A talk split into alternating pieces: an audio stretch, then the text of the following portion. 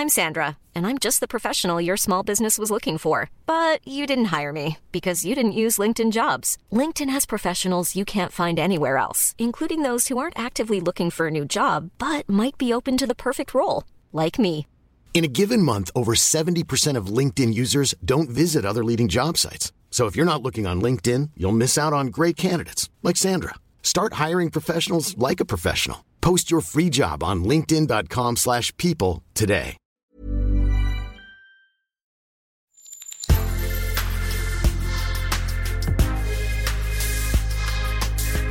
Mais avant l'épisode, j'aimerais vous rappeler que notre premier sponsor, c'est vous. Pour faire thune, vous savez qu'on a besoin de thunes. Ça prend du temps, du travail de montage, de journalisme. Je vous épargne le fichier Excel des coûts. Mais à vous qui kiffez thunes, pour assurer notre indépendance financière et pour que ça continue, eh bien il n'y a qu'un moyen, la cagnotte Tipeee. Sur Insta, via le lien en bio, ou sur Google en tapant Thune Podcast Tipeee avec 3 E, T-I-P-E-E-E. Vous êtes déjà nombreuses, nombreux, mais on espère que vous le serez encore plus. Pour que Thune continue, je compte sur vous.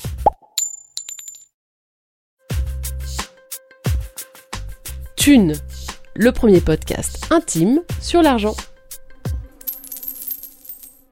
C'est le moment où on s'est le plus embrouillé de toute notre relation sur cette histoire de demande de prêt bancaire. J'en arrive à un point, je me rappelle, où je dis à Jérémy, en fait, j'ai même plus envie de faire ce prêt avec toi, quoi. Genre, j'ai pas envie d'être engagé à emprunter avec toi quand je vois, genre, tous les trucs bordéliques qu'il y a, genre, genre, dans quoi je me mets à avoir un prêt sur le dos que je vais partager pendant 25 ans. Euh, genre, j'ai même plus envie de le faire.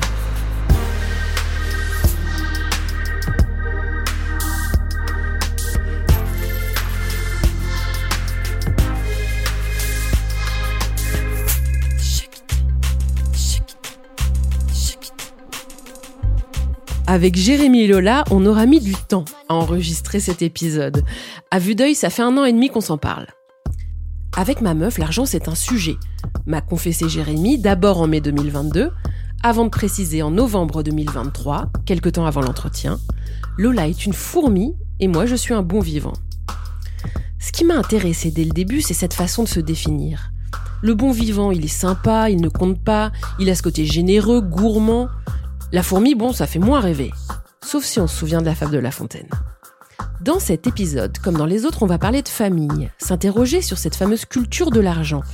Ce que nos familles nous disent, nous transmettent, les valeurs morales et les valeurs comptables. Et puis, puisqu'il n'y a pas que là d'où on vient, on va aborder les ajustements du couple au quotidien.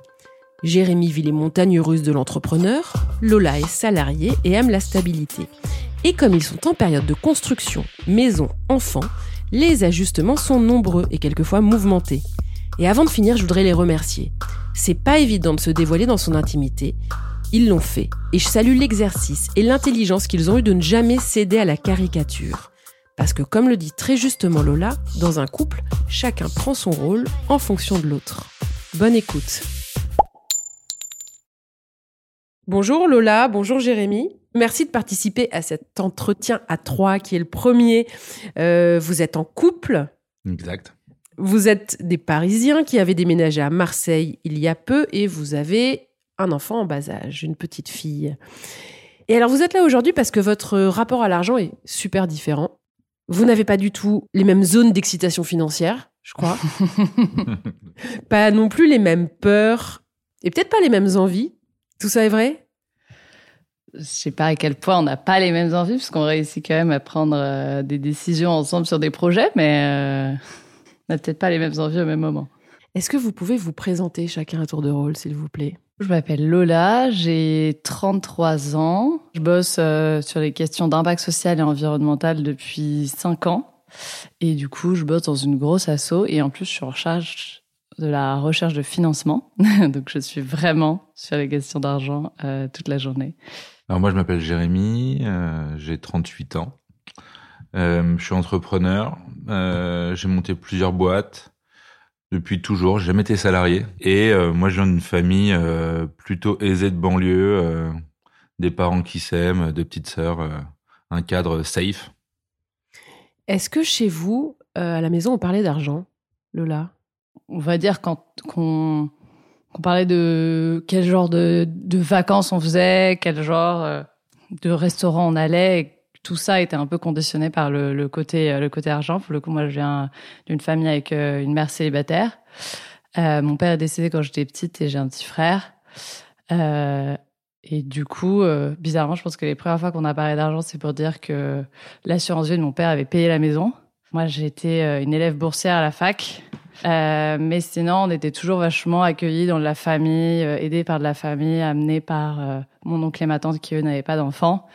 donc, c'était pas tant des discussions sur combien qui gagne, etc., mais plutôt des réflexions sur ce qu'on pouvait se permettre ou pas se permettre au vu de l'argent qu'on avait, qu'on avait à la maison.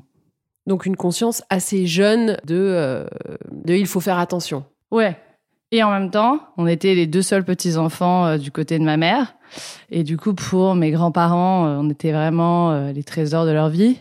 et donc, ils ont ouvert un compte à notre naissance où ils devaient mettre, je sais pas moi, genre 50 balles par mois. Ce qui fait qu'à 18 ans, j'avais un compte courant avec presque, je sais pas, 20 000 euros. Pour moi, pour le coup, je me suis jamais posé de question d'argent à partir du moment où j'ai eu 18 ans. Parce qu'en fait, c'est énorme par rapport à plein d'autres étudiants d'avoir un compte en banque avec 20 000 euros, d'être logé dans sa famille pendant que tu fais tes études. Du coup, même si j'ai toujours la conscience de faire gaffe à l'argent, je regardais jamais ce que j'avais sur mon compte, quoi. Vraiment, ça m'est jamais arrivé à partir de mes 18 ans. Et toi, euh, Jérémy? Moi, la relation à l'argent dans ma famille, elle est assez spéciale puisque mon père gagne bien sa vie et s'est dit un jour, euh, on ne parle pas d'argent, l'argent c'est tabou. Euh, je suis là pour faire en sorte que toute la famille aille bien. Pour le coup, nous, nos vacances, c'était euh, le cliché euh, du cadre sup, donc euh, la Floride, Cuba et Bali, quoi. Mais en revanche, dépensier, et donc, c'est-à-dire que il a acheté sa maison principale et il n'a qu'un bien qui est la maison principale. il préfère mettre son argent dans, pour le coup, le Cuba ou le, ou le Bali. donc c'est vraiment un peu cet esprit euh, profiter de l'argent tout de suite, profiter du bon moment, que de, euh, euh, comme une fourmi, mettre un petit peu de côté, comme les grands-parents de Lola. Pour moi, c'est lunaire. Ah ouais, ah ouais Pour moi, ça n'existe pas, cette histoire. Ah, mais ça, c'est un privilège de riche de penser comme ça. C'est pas tant un privilège de riche, c'est que as, tu choisis le plan A ou le plan B, qui est le plan fourmi ou le plan cigale. Quoi. Moi, mon père est né à Oran, il a grandi à Casa, il a aujourd'hui 80 ans. C'était, euh, il faut travailler pour, à l'école, puis après travailler CSP+. Et donc, quand on a de l'argent, on achète une belle maison et ensuite, on fait kiffer sa famille. Et ensuite, on fait kiffer. D'ailleurs, c'est comme ça que tu te définis, toi, comme un kiffeur. J'avoue que je suis un peu un panier percé. Très clairement, je n'ai jamais mis un euro de côté. Et Dit-il en euh, regardant euh, Lola. ouais, c'est ça. Et je suis avec toi, c'est quand même qu'il y a un parti qui me fait rêver. Oui, oui. Et si je suis avec toi, c'est que tu es mon maître là. C'est mignon. euh, c'est pas ouf. Et euh, de dire ça. Euh, et et donc voilà. Et donc moi, en fait, pendant mes études, j'ai monté ma première boîte. Quoi, genre. Et après, ça s'est jamais arrêté. T'es ce qu'on appelle un serial entrepreneur sur LinkedIn. Exactement. C'est vraiment le pire mot ever. T'as l'impression d'avoir arnaqué des gens pendant 15 ans, quoi. Je déteste ce mot. Et puis en fait, moi, j'ai fait plein de coups sympas, mais très médiatiques et quoi, très suffisamment médiatique pour pouvoir en vivre de mes projets euh, et de ma notoriété, et de mon image et tout. Mais j'ai jamais monté la boîte à 10 millions, 100 millions, etc. Quoi. Oui, tu as fait des petits coups. Tu as fait des petits coups un peu artisanaux. J'ai appris, j'ai appris euh, petit à petit à me planter dans toutes mes boîtes, euh, une après l'autre. Tu as fait bosser des grands-mères pour qu'elles fabriquent des écharpes tricotées à la main. Exact. Pour les plus vieux qui s'en souviennent, Sarko avait sorti un truc qui s'appelait l'auto-entrepreneuriat qui était vraiment genre les gens qui font euh, de la vente sur le bon coin, de la brocante euh, et la grand-mère qui donne un petit coup de main, qu'elle puisse déclarer son. C'était vraiment ça au début l'auto-entrepreneuriat. Et donc moi c'était parfait parce que ça pouvait avoir des grand-mères qui tricotent devant la télé toujours, quoi qu'il arrive, euh, et qui se prennent un petit billet à côté. Bon, c'était un billet, c'était un taux horaire SMIC, hein, c'était pas un petit billet, c'était un billet légal, clean et propre. Alors, on est passé à la télé, ça c'est sûr. Mais en revanche, on a fait 0 euros, quoi. On a fait ça, au max, on a fait 100 000 balles. Donc après, d'autres boîtes, d'autres plantades, on va passer dessus. Mais voilà, c'est pas des boîtes du CAC 40, quoi. Non. Non, voilà.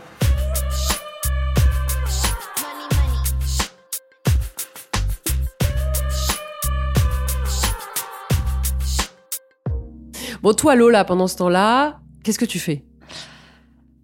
Je finis mes études parce que déjà Jérémy est super vieux. Oui, c'est vrai, vous avez 7 ans d'écart. J'ai toujours eu un, truc un peu pour l'industrie et donc euh, je finis par trouver un taf en sortie d'études euh, dans une boîte de conseil où on accompagne euh, vraiment des boîtes purement industrielles à transformer leur chaîne de production. Et donc tous les lundis matins, je pars, je vais dans l'usine et je rentre tous les vendredis soirs. Ce qui fait que c'est une période où genre tout mon argent c'est l'argent de poche parce qu'en fait je suis nourrie logée du lundi au vendredi.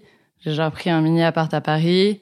Euh, et, euh, je suis logée dans des hôtels euh, de pimp. Je peux manger au resto tous les soirs. Bon, après, je suis pas beaucoup là, mais, mais en tout cas, période hyper intéressante. Et là, en gros, notre boîte avait été rachetée. Ils décident de fermer le bureau France en entier. S'ensuit une grosse lutte juridique où nous, on saisit les prud'hommes. Et s'ensuit une année de négociation pour négocier des avantages de départ. Et donc là, je me fais une année, je suis payée, j'ai plus de boulot, je me barre en tour du monde. Je touche un an de salaire entier pour avoir bossé genre trois ans. Et donc, je me barre euh, une année vraiment euh, en voyage, euh, sans bosser, à juste, euh, à juste profiter. Ah Oui, donc t'es pas si fourmi que ça. Non, je pense pas être si fourmi que ça. Je dirais que... Alors Jérémy fait une tête. C'est- c'est- Ah, mais c'est le fourmi qui a tellement d'argent qu'il peut se permettre de faire un, de faire un craquage. Il y a vraiment ce truc-là. J'ai Ah, de- touché d'un coup cash 30 000 de, Ah là. de, de licenciement. Et donc, ton 2000 plus 2000 plus 30 000 cash, ça commence à faire. Ouais. euh, Et donc, effectivement, tu dépenses pas trop. Euh, Enfin, c'est là où je trouve que c'est hyper intéressant avec les débats là d'écologie et de décroissance. Genre, je considère pas que genre je me fouette pour moins dépenser. Juste moi, depuis que je suis petite, avec ma mère, on kiffe aller chez Emmaüs et donc pour moi c'est un truc normal. Genre par exemple, je suis vraiment perplexe dans un magasin de produits neufs, par exemple en termes de fringues. Je sais pas, je sais jamais quoi choisir. J'arrive vraiment confirme. pas à comprendre le, le délire, quoi. Genre, je n'arrive pas à ressortir avec des habits. Ce qui fait qu'en fait, euh, j'ai pas l'impression de, me saigner pour pas dépenser. Genre, juste, genre, mon mode de vie, il est sur un, un semi-mode de vie sobre, comme on pourrait dire aujourd'hui, mais pas parce que euh, j'ai l'impression de me forcer à, à m'enlever des plaisirs, quoi. Là, aujourd'hui, t'es habillé en seconde main? Ça, c'est moi qui l'ai offert. Et ça, c'est quoi? Non, ça, je l'ai acheté quand j'ai quand j'ai fait mon Erasmus en Ah Espagne il y a 12 ans. Ah ouais, 12 ans. la, la robe, elle a 12 ans. Euh, j'ai des chaussures. euh, Ça, c'est des chaussures qui coûtent très cher. J'ai les chaussures de mon oncle et ma... que ma tante a mis 30 ans, des paraboots. Ah, Donc, exact. la tante les met 30 ans et elle va continuer à les mettre 30 ans? Et ma voisine m'a donné un pull en cachemire qu'elle a fait rétrécir sans faire exprès. effectivement, effectivement. Jérémy, tu chouchou, c'est le chouchou de sa fille, tu vois. Euh, après, ce qu'elle dit pas, c'est quand même euh, toute sa famille est corésienne et il y a quand même un truc chez les Corésiens de, comme les Auvergnats, c'est de, de mettre de l'argent de côté. Ouais. Euh, et moi, euh, bah moi, j'ai plutôt un côté pied noir où, genre, on a vécu euh, des moments difficiles. Maintenant, on s'éclate. Quoi.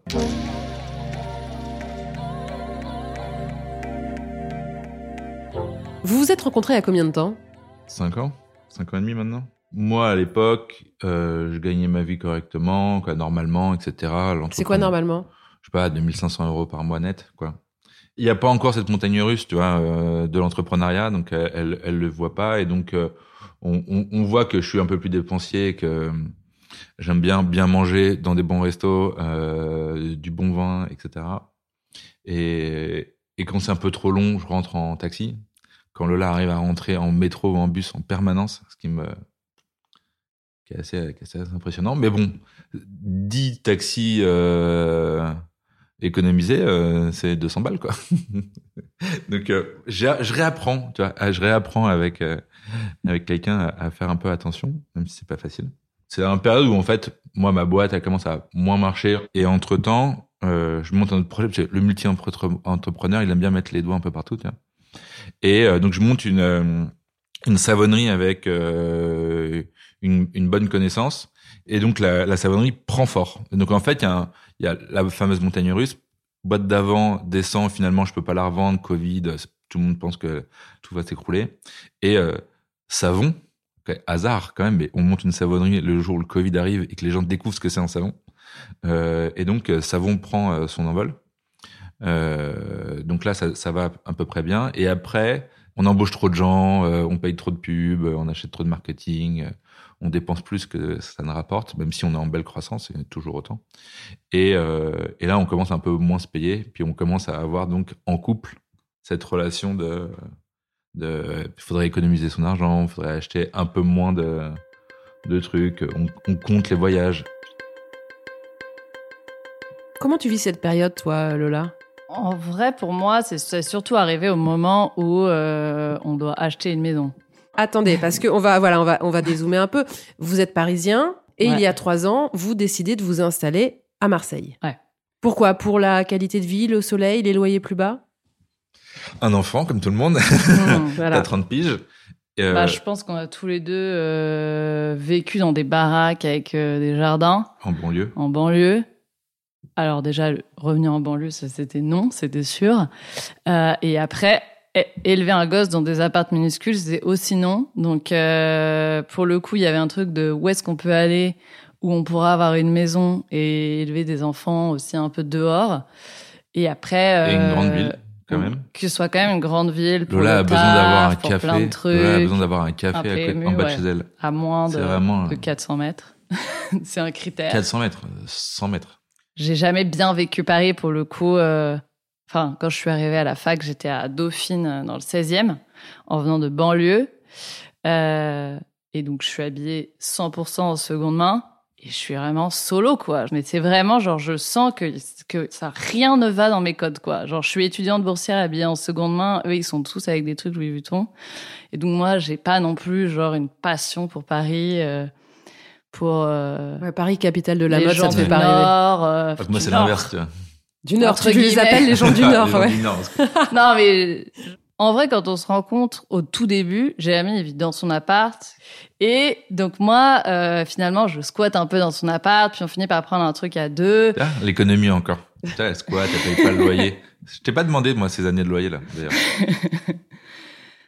Non, et voilà, il, il paye des restos, etc. Donc, en fait, même quand il y a les galères avec le Covid, euh, il finit par s'en sortir avec son autre boîte. Donc, en fait, moi, euh, les trois premières années, euh, je me dis que tout va bien. Puis là, en fait, on doit faire un prêt. Et donc, on, on se dit que ça va bien se passer. Mais en fait, la banque considère qu'il il- il vaut zéro en termes de salaire. Donc, tout le taux d'endettement va être calculé sur mon salaire. Donc, Pour acheter? pour acheter un- une maison à Marseille. Bah, je me rends compte aussi qu'il a zéro apport vu qu'il a déjà genre tout cramé. Euh, alors que moi, j'ai un appart que je vais vendre à Paris. T'avais acheté un appart à Paris? Ouais. Avec tes économies? Bah, pour le coup, mon grand-père est décédé. euh, et euh, bah, les fourmis de ma famille, mon oncle et ma tante et ma mère ont chacun, au- au lieu de prendre l'héritage de mon grand-père, ont décidé de le passer à la génération d'après directement, donc mon frère et moi. Donc avec cet héritage, plus tout ce que j'avais mis de côté, euh, plus euh, mon salaire stable dans le conseil, euh, j'avais acheté. J'ai acheté genre 200 000 en studio, euh, genre trois chambres de bonne rassemblées ensemble, Canal Saint-Martin, quoi. Jeune en plus, du coup. Du coup, j'ai acheté super jeune.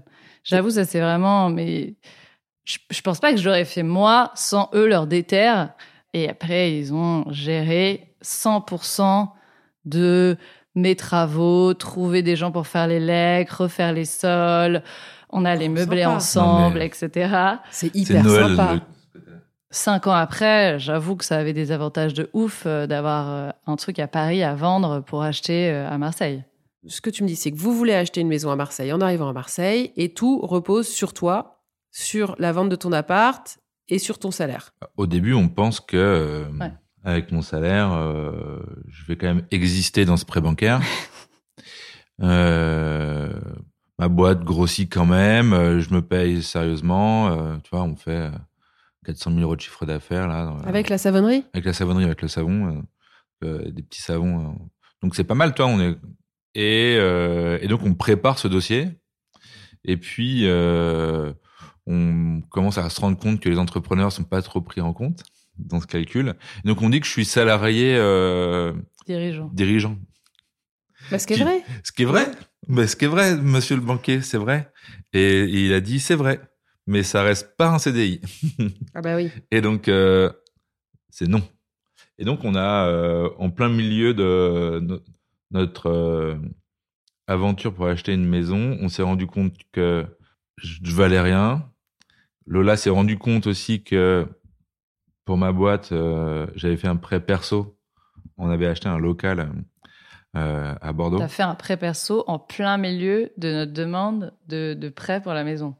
Ouais, alors c'est le problème de l'entrepreneur, c'est qu'il est tiraillé dans tous les côtés et euh, et donc je me on fait donc un prêt pour Bordeaux pour le local de Bordeaux pour monter une deuxième savonnerie et en fait on découvre qu'il reste encore de l'argent dont on a besoin qu'on n'a pas grosso modo 10 ou 20 000 euros et donc je fais un prêt perso euh, pour ces 10 000 euros là ma banque ma propre banque accepte sauf que ton prêt personnel euh, ta banque personnelle pour acheter une maison veut surtout pas que tu même si c'est euh, un truc qui va être remboursé en cinq mois, euh, il veut pas que tu aies un prêt de 10 000 euros sur, euh, sur 5 ans, quoi. C'est pas possible. Donc vous pouvez pas acheter de maison. Donc on peut pas acheter de maison.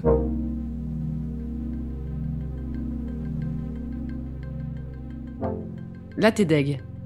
Je crois que c'est le moment où on s'est le plus embrouillé. C'est Euh, l'argent. De toute façon, on est, si on est sur Thune, c'est qu'on s'embrouille que pour l'argent.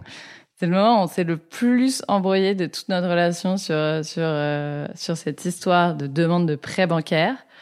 Euh, bah, en vrai, déjà, c'est un process super désagréable où tu es ultra mise à nu parce qu'ils vont chercher plein d'infos. Donc, en fait, tu découvres plein de trucs plus ou moins clean parce que tu dois donner euh, les extraits de compte de ton conjoint, de toi-même. On te demande de justifier des dépenses. Les mecs regardent des trucs genre c'est quoi ces, ces 49 euros là tous les mois? Bah, C'est mon abonnement Body Minute. Hein euh, donc, Ah ouais, ouais. tu, tu retrouves vraiment avoir des trucs hyper mis à nu. Du coup, il y a tout un truc qui est hyper désagréable parce qu'il y avait quand même l'un des périples qui était réussir à vendre mon appart à Paris assez rapidement et idéalement avec des gens qui achetaient cash parce que euh, sinon après tu dois faire un prêt relais, enfin tout est hyper compliqué. Et là, nouvelle info, le banquier me dit, euh, enfin nous dit, euh, bah, votre conjoint il a un prêt perso qui venait de faire genre en juillet et donc du coup ça change tout le dossier et non on, on va pas pouvoir vous prêter s'il y a encore un prêt perso en cours. Et donc acculé face à la situation, je décide de rembourser son prêt perso avec mon argent. On visite la maison, on la trouve magnifique et on avait donc euh, fait une offre d'achat euh, sans le, la petite euh, note de bas de page, là, comment ça s'appelle? Sans clause suspensive de vente. Ah, voilà, sans clause suspensive de prêt. C'est-à-dire, si j'ai pas mon prêt, je m'engage pas à vous l'acheter. On a dit non, non, nous c'est bon. On peut vous acheter sans clause suspensive cette maison, donc qui valait à l'époque euh, 550 000 euros, sachant que Lola n'a pas vendu son appartement, on n'est pas sûr d'avoir tout le fric, et tu as une date de péremption de ce truc-là, puisque tu as un mois pour signer, et si tu peux pas signer, euh, tu dois euh, 10% au vendeur, Mm. parce que tu lui as menti, tu ne pouvais pas acheter sur 500 000, c'est 50 000 euros quoi, qu'il faut faire disparaître. Donc t'additionnes des petites couches de euh, vente par-ci, euh, argent de famille par-là, euh, prêt à rembourser, pas à rembourser et tout. Et là-dedans, on se rend compte que quand Lola veut vendre son appartement, euh, il y a des bouts d'appartement qui lui appartiennent pas réellement. Et donc, il faut négocier avec la copro pour avoir une, une bonne valeur à la revente. Et donc, on est à Marseille. J'ai invité mes parents. C'est la première fois qu'ils arrivent. Mes parents parisiens qui arrivent à Marseille, l'enfer sur terre eux, tu vois. Euh, on, les, on leur fait un petit tour de bateau en bois magnifique qui va bien coucher de soleil sur le Frioul. Il y a Lola dans la cale, casque aux oreilles, laptop sur les genoux, en train d'essayer de capter au semi-large de, Marseille pour essayer de négocier le fait que ce bout de couloir lui appartient, qu'elle puisse le, le récupérer pour qu'on puisse le vendre. Et donc là, dans un, dans un imbroglio, tu te dis, mais qu'est-ce qu'on est en train de faire? J'ai un peu l'impression de retrouver un vieux projet mal fait et qui est mal ficelé et qui va se péter la gueule et j'embarque trop de gens et ça me plaît pas du tout aussi. Et je la vois d'ailleurs dans son visage pas non plus en grande forme. On s'embrouille pas mal à ce moment-là. Et je me dis est-ce que ça va passer? Moi, j'en arrive à un point, je me rappelle, vraiment, où je dis à Jérémy, en fait, j'ai même plus envie de faire ce prêt avec toi, quoi. Genre, j'ai pas envie d'être engagée à emprunter avec toi quand je vois, genre, tous les trucs bordéliques qu'il y a, genre, genre, dans quoi je me mets à avoir un prêt sur le dos que je vais partager pendant 25 ans. Euh, j'ai même plus envie de le faire. T'arrives vraiment à un point de, je pense, de, de, de fatigue mentale et ça te met aussi face à des différences, je pense, de de, de valeurs euh, sur euh, la gestion de l'argent, euh, d'avoir pas le même rapport sur des prises de risques, d'être quelqu'un qui se dit qu'il va un peu toujours s'en sortir, alors que toi t'as pas pas particulièrement l'impression que c'est le cas. S'ajoute là-dessus des trucs un peu familiaux parce que pour le coup, moi ma famille, je considère que de base elle a quand même moins d'argent que la famille de Jérémy et eux ils ont passé de l'argent en termes d'apport. Enfin, c'est eux qui m'ont aidé sur plein de trucs. euh, et euh, genre Jérémy, quand j'essaie d'insister un peu en mode, t'es sûr que tu peux pas demander à tes parents Il est là, non mais moi mes parents, euh, c'est no way, c'est pas du tout le, le, le genre de personnes qui vont libérer du fric comme ça pour nous aider. Et, donc ça cristallise plein de trucs où t'en veux à l'autre de dire bah, c'est quand même abusé. Tu vois quand je me dis que tes parents ils gagnent tant par mois, euh, dans- même à la retraite, on est autour de 9-10 000 euros, qu'ils puissent pas se libérer pour aider, pour qu'on ait un peu plus d'air euh, sur toute cette histoire. euh, moi, je trouve ça hyper abusé, donc je suis genre hyper en colère, quoi. Tu comprends ça, toi, Jérémy? C'est bien le problème, c'est que si on s'embrouille, c'est qu'on se comprend pas. C'est-à-dire que pour moi, la famille de là a beaucoup plus de biens immobiliers, beaucoup plus de fric, beaucoup plus de fourmis, beaucoup moins d'enfants. Effectivement, moi, mon père euh, m'a euh, aid- m'a laissé cette liberté de monter des boîtes et donc m'a aussi aidé au démarrage euh, quand j'étais plus jeune de me filer du fric pour pouvoir attention hein, c'est des petites sommes hein, c'est 10 000 euros. Et donc euh, pour la maison typiquement euh, bah c'est c'est quelque chose que euh, moi je voulais plus demander. Et comme la relation à l'argent dans ma famille c'est qu'on n'en parle pas trop bah n'en parler pas trop c'est aussi de pas trop en demander quoi soit ça tombe dessus soit ça tombe pas dessus euh, mais euh, ça se demande pas trop quoi Oui, alors que pour Lola, clairement, euh, ça- ça- pour sa famille, j'ai l'impression que l'argent, c'est de l'amour. C'est dire, on est là, on te suit, on t'épaule, on t'accompagne et on te le montre via euh, ses investissements, via ses achats, en fait. C'est systématiquement une logique de proposition, euh, de euh, bah j'ai même pas besoin de demander, on va me dire bah tu veux faire si tu veux que je fasse ci ou ça, comme la dernière fois, on peut aider sur une partie des travaux, euh, on peut acheter des meubles. euh, eux, ils ont pris du temps pour acheter des biens immobiliers, ils en ont effectivement acheté plusieurs. euh, ça reste des gens qui, euh, je pense, font quand même attention et euh, sont vraiment très conscients du fait qu'aujourd'hui,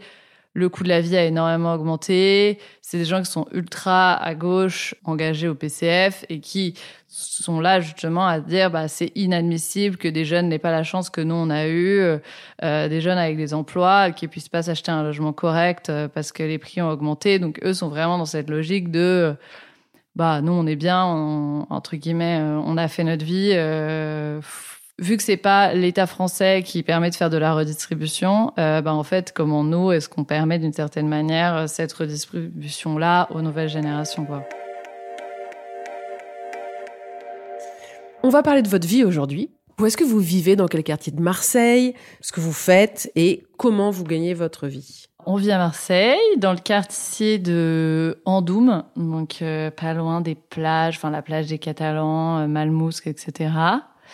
On vit dans 110 mètres carrés, cette fameuse maison achetée cette fameuse maison, avec un petit extérieur de genre 25 mètres euh, carrés.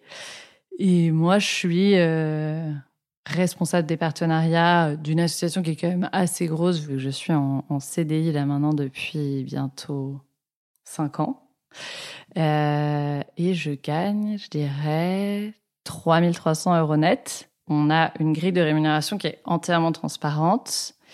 Quand tu fais une demande d'augmentation, tu prends les retours des gens qui travaillent le plus avec toi, ce qui donne un avis. Cet avis sur ta demande de rémunération, il est étudié par un comité interne qui lui-même dit, bah, moi, je suis plutôt favorable à cette euh, demande d'augmentation ou pas.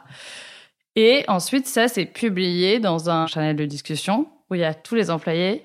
Et donc, tu dois dire devant tout le monde si tu maintiens ta demande ou pas. Euh, et pour quelles raisons, notamment si tu un avis euh, défavorable. J'adore la, logique derrière. Et la dernière fois, ça m'a beaucoup touchée parce que du coup, j'ai fait une demande. Ça devait faire trois ans que j'avais pas fait de demande d'augmentation. Au-delà du fait que je pensais que je le méritais, c'était, je pense, aussi lié au fait que euh, moi, j'en sentais vraiment le besoin de pas être autant en stress de compter tous les mois. Enfin, moi, je suis ultra fière d'appartenir à une organisation qui met ça en place parce que ça donne place à des débats sur l'argent, qu'est-ce qu'on considère, est-ce qu'on doit prendre en compte les situations personnelles ou est-ce qu'on ne doit pas les prendre en compte. Euh, et, euh, et, du coup, c'était hyper émouvant parce que moi, je me suis positionnée pour diminuer mon augmentation. Et il y a un mec de la boîte qui a dit, je, je pense que Lola est plus légitime à s'augmenter. Donc, c'est moi qui vais prendre l'entièreté de, la baisse en compte pour qu'elle puisse s'augmenter elle entièrement. Euh, et bah, franchement, je pense que c'était. Euh, j'en ai encore des. Oh. non, mais en vrai, c'était un truc euh, ultra émouvant à vivre. D'avoir un soin comme ça par le collectif de d'un truc que pour moi était super important et et qui me rend super fière de travailler dans cet orga et d'avoir participé à définir ce modèle de gouvernance qui est hyper étrange. Mais en tout cas, il y a quand même un, phénomène collectif qui permet de l'autorégulation et qui fait réfléchir sur euh, bah, ça veut dire quoi un salaire, euh, qu'est-ce qu'on doit accepter? Du coup, ça fait réfléchir sur plein de trucs hyper intéressants.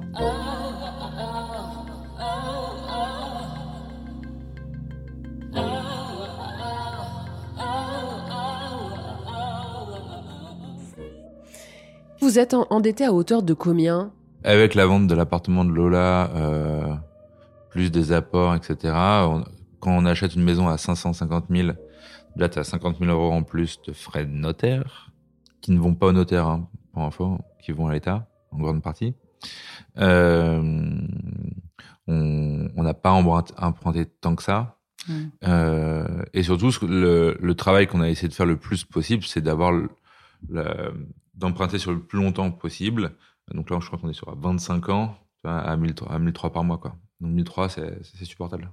Et après, euh, c'est Marseille, quoi. C'est, euh, il fait beau, on est dehors. Euh, les week-ends euh, coûtent pas d'argent puisque tu vas dans des lieux extraordinaires en bagnole en 15 minutes. T'es au Calanque sur la Côte Bleue, etc. T'es souvent dehors. Tes après-midi et tes soirées, t'es pas dans des cafés à Paris, dans des restos, dans des bars, dans des terrasses t'es à la plage, ta fille, tu l'as fait kiffer avec zéro euro, encore une fois, t'es à la plage. Donc c'est vraiment chouette Marseille pour ça. Euh, et pour, euh, pouvoir euh, entreprendre, c'est bien puisque tout coûte un peu moins cher. Et donc en fait, quand t'as ton, euh, tes montagnes russes, c'est plus facilement absorbable que un appartement dans le 9e à Paris et tes amis qui te proposent tous les soirs de la semaine et tous les week-ends d'aller bouffer dans des restaurants, dans des bars et tout qui coûtent une fortune c'est plus facile de jouer avec de l'argent euh, ou pas d'argent euh, à Marseille qu'à Paris. Et toi, des montagnes russes, t'en as eu? Beaucoup de montagnes russes depuis 15 ans. Ces montagnes russes, euh, elles restent quand même incroyablement intéressantes. Moi, à mes yeux, l'argent n'a aucun intérêt. Et euh, peu m'importe, tu vois, moi, c'est des projets que je monte, que je trouve incroyables, les gens avec qui je travaille, que je trouve incroyables. Enfin, en même temps, t'es content de vivre dans une belle maison avec ta femme, euh, ta fille, dans un quartier sympa. Ouais, mais je pense que euh, si euh, j'avais pas de femme, pas de fille, et que j'étais seul dans un, appartement miteux, je ne sais où, je ferais la même chose. Ça m'amuserait toujours autant. Et après, peut-être que je gagne de l'argent, peut-être que je gagne pas de l'argent, tu vois. Mais c'est vraiment pas du tout un objectif. Euh, de gagner de l'argent. Et tu, tu, te rémunères combien aujourd'hui? Alors, au mois d'octobre, euh, je me suis rémunéré 0 euros. Euh, au mois de septembre, je crois que je me suis rémunéré 650. et sinon, les, dernières, les derniers mois, je rémunère 2500 euros net. Et des fois, il y a des trous, donc on fait un peu moins. C'est le truc du l'entrepreneur. Mon associé Solène fait la même chose. Donc, euh, on assume tous les deux euh, ces montagnes russes. Tu vis pas mal en tant qu'entrepreneur avec beaucoup de promesses de vous inquiétez pas. En fait, moi, je suis assis sur un, sur un magot, quoi. Bon, là, je peux pas l'avoir, là, je l'ai pas. Mais en fait, je vous jure, j'ai un magot, quoi. Et ça fait un peu des nœuds au cerveau. De temps en temps, je me dis, et si je me faisais embaucher dans une grosse boîte avec un gros salaire et que le week-end, euh, je pensais pas à payer tous les salaires de toute l'équipe mais c'est sûr que non. c'est tellement bien d'être entrepreneur. Et comment vous faites quand toi tu gagnes 0 euros Du coup, c'est toi qui prends tout à charge? Ouais, je paye la nounou, euh, la maison, les remboursements de la maison et la vie courante. Finalement, euh, ce que je touche aujourd'hui, plus euh, les, ouais, le, le, coût de la vie à Marseille que Jérémy a un peu expliqué, euh, fait que ça a toujours tenu quoi. Enfin, en tout cas, aujourd'hui, euh, s'il y a des mois qui sont à zéro, ça a toujours tenu sur mon salaire. Euh, c'est un peu la limite que je me fixe, c'est-à-dire que j'aime pas aller tout taper dans mes économies. Pour moi, c'est comme ça, l'organisation est comme ça. Genre, en fait, ça peut me saouler, mais je pense qu'il faut pas du tout se laisser bouffer par ça et que ça, ça, ça nuise à la relation et parler que de ça et penser qu'à ça. Enfin, je veux dire, euh, quand on était dans le contexte particulier de devoir faire un prêt, en fait, euh, on est obligé d'en parler. Euh, dans la vie courante, il n'y a pas besoin d'en parler non plus tous les quatre matins. Moi, je pense que les personnalités stressées, elles n'arrivent pas à être avec des, autres, des entrepreneurs, sinon c'est trop relou. Jérémy lui-même est quelqu'un de quand même euh, assez zen. Et du coup, lui, il transmet pas énormément de stress. Et après, euh, moi, je décide euh, que euh, ça ça doit pas m'atteindre non plus et qu'on verra bien ce qui se passe. Et qu'en vrai, quand même, si vraiment quelque chose merdait énormément, même s'il a pas trop envie de le faire, oui, il pourra toujours retrouver un autre job, faire du freelance. euh, je suis quand même sûre que ta famille ne nous laissera pas entièrement dans la merde s'il y avait vraiment un gros problème. Donc, euh, pour, pour moi, on n'est pas non plus une famille dont euh, nos parents des deux côtés sont des ouvriers et sur qui ce serait une merde infinie s'il y avait des problèmes. Mais quand t'as pas d'argent à Paris, tu te fais chier. Quand t'as pas d'argent à Marseille, tu vas à la mer. Donc tu dépenses moins. Puis quand tu, quand on a deux salaires, ce qui est le temps normal hein, quand même. On va le rappeler que c'est pas mon quotidien non plus. Euh, c'est euh, pas grave quoi. C'est pas, c'est pas grave. Ce qui est, euh, ce qui est grave, c'est quand t'as euh, trop d'emprunts, euh, sais, des leasings de bagnole, des leasings de Mm. machin, du crédit conso, euh, des enfants où l'école coûte 10 000 euros l'année ou je sais pas quoi, etc. Et que là, t'es un peu acculé. Et... Moi, je vois les gens qui empruntent à Paris pour acheter euh, genre euh, 50 pauvres mètres carrés. Pour 600 000 euros, sans en frais vrai, de notaire. ils remboursent genre euh, 2000, 2004 par mois. Bah, là, il se passe n'importe quoi euh, sur l'un des deux du couple. T'es dans une galère sans nom. Je veux dire, nous, on rembourse 1003 par mois, genre tout compris avec l'assurance. C'est pas si éloigné du fait de louer un appart. À Marseille, un peu à Paris. Oui, à à Paris, à Marseille. 1003, t'as Mm. t'as 40 mètres carrés. Bah, notre ancien appart, c'était ouais, vers 1003, 1004. Ouais, c'est ça, même Et on avait app- 50 mètres carrés Oui, à Notre ancien appart à Paris, il était à 1004 pour 50 mètres carrés. Là, on a 1003 pour vivre à une maison qui est à nous et qui fait 110 mètres carrés. Dans les quartiers chics de Marseille, hein, euh, ouais, messieurs, dames. Nous sommes pas dans les quartiers nord. C'est sûr qu'il y a moins de stress et ça permet de faire plus de trucs, quoi.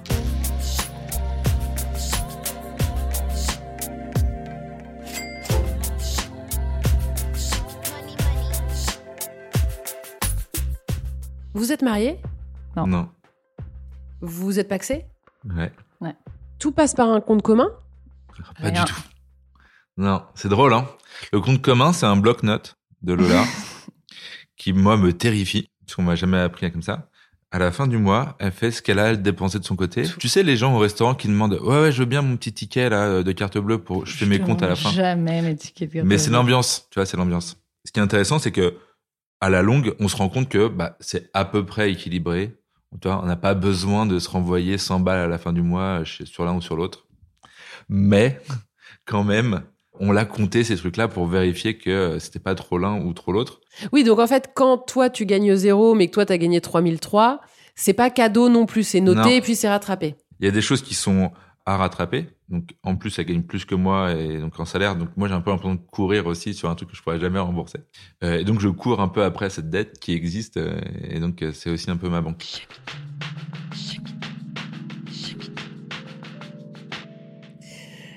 Est-ce que vous pensez que ça pourrait marcher deux entrepreneurs ensemble? Euh, T'es entrepreneur, entrepreneur. Moi, je suis un, un entrepreneur romantique. J'aime pas les tableaux Excel, tu vois. Euh, J'aime pas les taux de marge, même si je les comprends très bien. Hein, je suis pas débile, mais c'est pas mon truc, quoi. Et t'as les entrepreneurs qui ont eux ont fait école d'ingé, euh, école euh, de commerce, etc. et qui sont hyper carrés, qui savent lever de l'argent au bon moment, euh, supprimer euh, des salaires ou des salariés, etc. au bon moment, tac tac tac, qui sont hyper carrés. Et eux, en fait, ils ont une vie de cadre sup qu'ils ont juste ultra bien géré euh, dans un projet entrepreneurial, quoi. Mais un entrepreneur fouillis, bohème comme moi, et il y en a deux ensemble, pas simple. Est-ce que des fois, euh, toi Lola, tu t'es dit euh, tout plaquer pour me mettre avec un fonctionnaire? Je pense pas. Je pense que quand même elle a besoin. c'est- pas je toi, sais, je mais je sais, question. mais je sais. attends, le gars, il répond Alors je pas un mansplaining, mais vraiment, j'y ai pensé tout à l'heure. Je savais que c'est un peu aussi une porte de liberté, je pense, d'être avec un mec euh, foufou. Non, j'ai jamais pensé me mettre avec un fonctionnaire. Ouf. Euh, après, Un contrôleur des impôts peut-être. en vrai, je suis en CDI, mon salaire il est payé tous les mois. Ça n'empêche pas que nous, euh, toujours dans notre organisation très spécifique, je vais chercher l'argent pour la boîte. Je me sens pas si éloignée de ce que fait Jérémy. Si je ramène pas d'argent, euh, on paie pas les salaires des employés à la fin du mois. On finit en négatif sur l'assaut. On va taper dans nos dans nos réserves. Du coup, je me verrais pas du tout être avec quelqu'un avec qui je peux pas parler de ces problèmes-là. Et donc être avec quelqu'un qui genre comprend mon univers et qui comprend c'est quoi l'enjeu de pas réussir euh, à, à boucler un budget, avoir des sujets de trésorerie, etc.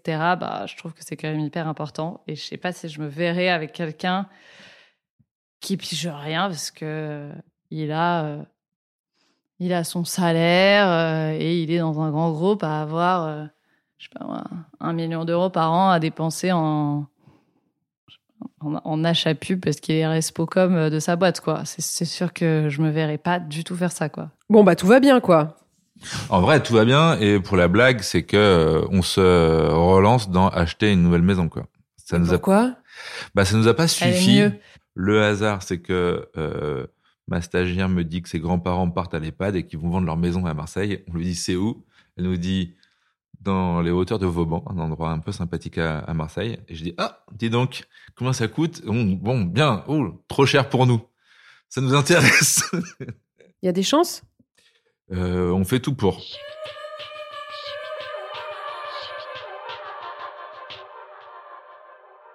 Au niveau des vacances, vous faites quoi, vous?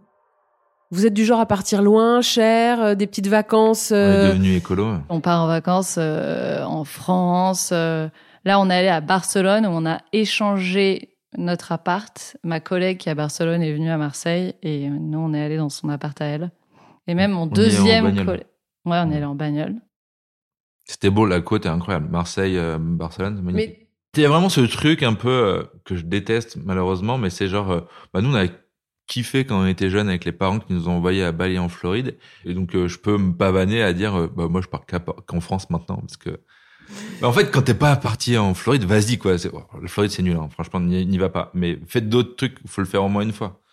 Jean Co il nous dit qu'il faut faire euh, trois avions euh, dans notre vie, Bah, Quatre. quatre avions dans notre vie, quatre avions dans notre vie. Faites-les quoi, vraiment euh, prenez l'air. Restez peut-être longtemps aussi, peut-être pas qu'une semaine Ouais, pour partir à Dubaï quoi. Restez euh, un mois si vous le pouvez. ce serait quoi les conseils que vous donneriez à un couple mixte de l'argent, si, si je puis vous appeler ainsi, comme vous? Là, on a l'impression qu'on est super différents par rapport à l'argent. Mais je trouve que comme dans plein de trucs, chacun prend des rôles. Moi, par exemple, dans un autre couple, euh, je pense que j'étais quelqu'un qui était vachement stressé de l'argent et pour le coup, euh, j'étais la personne qui était yolo quoi. Du coup, moi, je me retrouve un peu à être cette meuf, euh, un peu contre mon gré. Je suis dans ce rôle parce que je considère que genre je vais pas aller jusqu'à mettre en risque notre famille quoi. Euh, et je pense que ce qui est super important, c'est de se dire, en fait, combien de temps t'acceptes de faire ce, ce, ce rôle-là et du coup qu'il y ait aussi l'opportunité après que tu puisses en sortir. C'est-à-dire que ben aujourd'hui j'assume beaucoup de trucs. J'aimerais euh, plus tard que euh, Jérémy assume la charge mentale du fric et que moi euh, je puisse faire ce que je veux quoi. Il y a la fourmi et la cigale, mais il y a le stressé et le pas stressé. C'est-à-dire que faut bien faire attention, c'est que tu as le droit, tu peux être euh, une fourmi et pas stressé de l'argent. Et souvent les fourmis sont stressées, mais il y a des fourmis pas stressées. Donc euh, euh, pour une cigale comme moi, euh, je te conseille d'être avec une fourmi pas stressée. Pour la fourmi d'ailleurs aussi. Euh, les gens stressés du fric euh, peuvent pas tenir avec un entrepreneur. Euh, quoi, un entrepreneur, petit entrepreneur. Bon, on n'a pas dit euh, Elon Musk ou je sais pas qui, tu vois, genre. euh, J'aimerais faire une interview où on ne cite Musk. pas Elon Musk. Ouais, putain, je suis désolé. J'ai essayé de trouver d'autres gens dans ma tête, j'en retrouvais pas. Il a été trop fort pour moi. Et après, je pense que ce qui est important, c'est, enfin, tu vois, là, on parle de la partie fric, mais c'est aussi de parler de toute la, la partie avantage. On décide qu'on a envie de partir un vendredi à telle heure et s'arrêter de bosser. En fait, genre, il peut complètement le faire. Et du coup, je pense que ce qui est important, c'est de savoir, euh, c'est quoi un peu le, enfin, la contrepartie. Ouais, je sais pas si c'est le meilleur terme, mais de se dire, bah, en fait, euh, tu gagnes moins de fric, mais euh, mais je fais les travaux dans la maison. Tu fais les travaux dans la maison. En ce moment, c'est son nouveau truc. Ça, c'est des contreparties en mode troc, un peu, genre, euh, il fait la bouffe la grande majorité du temps, euh, il fait tous les travaux dans la baraque, etc. Il porte les choses lourdes. Je suis un mal alpha un peu, toi. Conduis la voiture. Je conduis la voiture, on est dans des clichés. Je paye la voiture et conduis la voiture, tu vois. Il y a les contreparties euh, qualité de vie. Euh, qui est de se dire, bah, en fait, euh, j'accepte d'être avec quelqu'un qui est un peu bohème, mais parce que euh, si je veux que tel jour on finisse à 17h, bah, en fait, c'est pas un sujet. S'il faut se réorganiser pour une histoire d'enfant, bah, c'est pas un sujet. S'il faut partir un mois en vacances, bah, c'est pas un sujet. Si on a envie de faire un mois et demi, bah, c'est pas un sujet. Et du coup, ça, c'est quand même trop agréable. Je pense qu'il faut être super au clair sur, euh, bah, j'y perds peut-être là-dessus, mais sur quoi j'y gagne. Et il faut pas y perdre sur tous les tableaux, sinon, euh, si t'es avec un entrepreneur qui bosse des tonnes, qui en plus gagne pas d'argent, parce que tu t'es fait niquer sur tous les tableaux, tu vois. J'arrive jamais là, et en plus, ouais, il gagne pas de fric.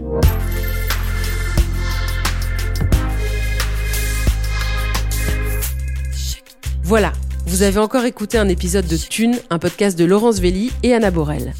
Cet épisode a été réalisé par Laurence Velli, monté par Frédéric Fortuny et accompagné d'une musique d'Emma Bitson. Si vous aimez Thune, vous pouvez nous soutenir. Le plus simple, c'est des étoiles et des commentaires sur vos plateformes d'écoute. Pour nous contacter, vous pouvez passer par Facebook ou notre compte Instagram. Nous avons aussi lancé une cagnotte Tipeee, parce que donner un peu de thune à thune, ça fait sens, et on en a besoin pour continuer. Vous la trouverez dans le lien de la bio de notre compte Instagram. Merci et à très bientôt.